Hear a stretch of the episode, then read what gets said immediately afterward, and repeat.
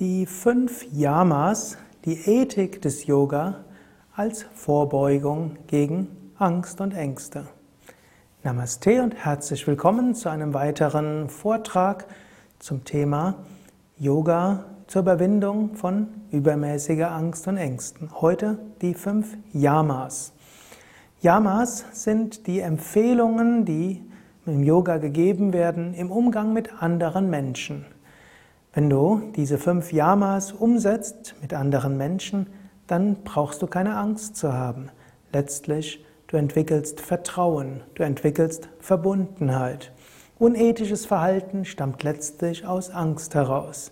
Die Yogis behaupten, die natürliche Weise des Menschen ist Liebe, Mitgefühl, ein ethisches Verhalten. Aus Ängsten heraus kommt unethisches Verhalten Umgekehrt, aus unethischem Verhalten kommen Ängste. Die ängstlichsten Menschen waren die Diktatoren, die schlimme Sachen gemacht haben. Stalin oder Hitler, die waren von großer Paranoia dort erfüllt. Auch ein Genghis Khan, der größten Schlechter der Menschheit, der hatte unglaubliche Ängste vor allem Möglichen gehabt. Er brauchte unglaubliche Mengen an Leibwächter.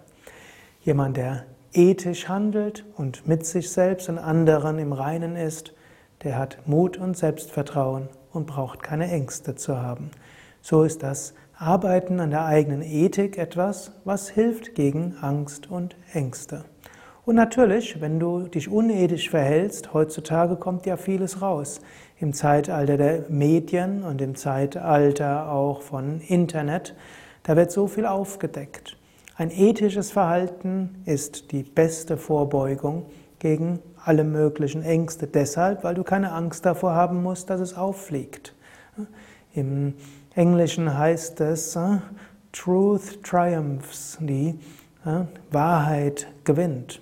Stimmt zwar kurzfristig nicht immer und es gibt eine ganze Menge von schlimmen Dingen, die auf der Welt passieren, dennoch im Deutschen sagt man, ehrlich hält am längsten. In diesem Sinne ist es klug, ethisch sich zu verhalten. Indem du dich ethisch verhältst, brauchst du keine Angst vor Konsequenzen zu haben. Glücklicherweise leben wir doch in einer Gesellschaft, in der mindestens öffentlich ein ethisches Verhalten in gut, gut angesehen wird. Und ein unethisches Verhalten wird nicht gut angesehen. Das ist gut. Es ist nicht in jeder Gesellschaft immer so gewesen und ist vielleicht auch heutzutage nicht in jedem Teil dieser Gesellschaft so. Es mag vielleicht die eine oder andere Firma geben, wo es erwartet wird, dass man die Kunden übers Ohr haut. Und es mag die eine oder andere Firma geben, wo von der Personalabteilung erwartet wird, dass sie mit un unethischen Mitteln die Mitarbeiter entlässt oder äh, irgendwelche tariflichen Lohnerhöhungen abwehren will.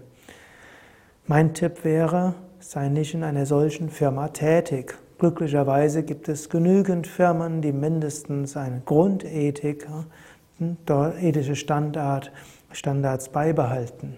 Die Firmen, die gegen die ethischen Standards sind, das fällt irgendwann auf. Dein Arbeitsplatz ist dort auch langfristig nicht so gesichert. Ich spreche ja jetzt diesen Podcast im Jahr 2013. 2011, 2012 sind dort einige Firmen aufgeflogen und zum Teil mussten sie dann, sind sie bankrott gegangen.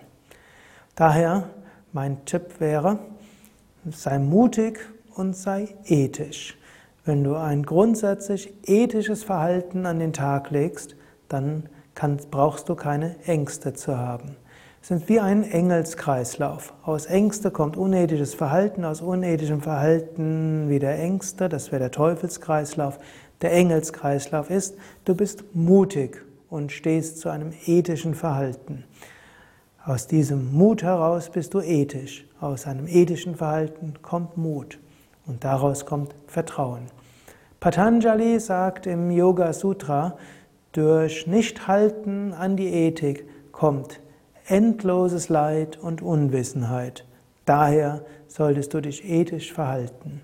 Patanjali sagt jetzt also nicht, dass du dich ethisch verhalten solltest, weil du dann im Himmel belohnt wirst oder weil Gott es so will, sondern er sagt, ethisches Verhalten führt dich zum Wissen. Und wenn Patanjali über Wissen spricht, meint er spirituelles Wissen, spirituelle Erkenntnis, Befreiung. Und du wirst glücklich sein. Und es ist nicht nur glücklich, weil andere Menschen dich nachher anerkennen. Das will ich auch noch dazu sagen. Die Ethik ist selbst das, selbst, gibt für dich selbst dann zum Glück, wenn andere dich für verrückt erklären. Aber ein ethisches Verhalten, dann kannst du glücklich sein und du kommst zum höchsten Wissen, du wirst Mut haben und du brauchst nicht ängstlich zu sein. Und dieses bewusste Ausführen von ethischem Verhalten ist etwas, was dir hilft auch gegen Angst und Ängste. Natürlich ist nicht immer einfach, was heißt ethisches Verhalten. Das ist wiederum die Schwierigkeit. Das ist ja auch das Thema einer Yogaschrift namens Bhagavad Gita. Das ist letztlich das Thema der ganzen Mahabharata, wo die Menschen immer wieder in der Frage sind, was heißt denn Dharma, richtiges Verhalten in der in der Situation? Und es gibt ständig diese zwischenmenschlichen Konfliktsituationen. Was ist meine Aufgabe? Was ist meine Pflicht? Es ist klar, es ist nicht so einfach. Und die Yoga-Ethik ist durchaus nicht Schwarz-Weiß-Ethik, sondern eine graue Schattierungsethik. Es gibt die fünf Yamas, an denen du dich halten solltest. Wie du die genau lebst, ist wieder anders. Aber zunächst mal vom Grundsatz her kannst du sagen, ich will ein ethisches Leben leben. Indem du ein ethisches Leben lebst und dir das vornimmst, sind schon viele Quellen von Angst und Ängsten vorbei. Ja, das wäre also der Tipp für die nächste Woche und du kannst die nächste Woche besonders immer wieder überlegen, ja, wo gibt es vielleicht Schwierigkeiten im Umsetzen dieser Ethik und setze sie um mit Mut.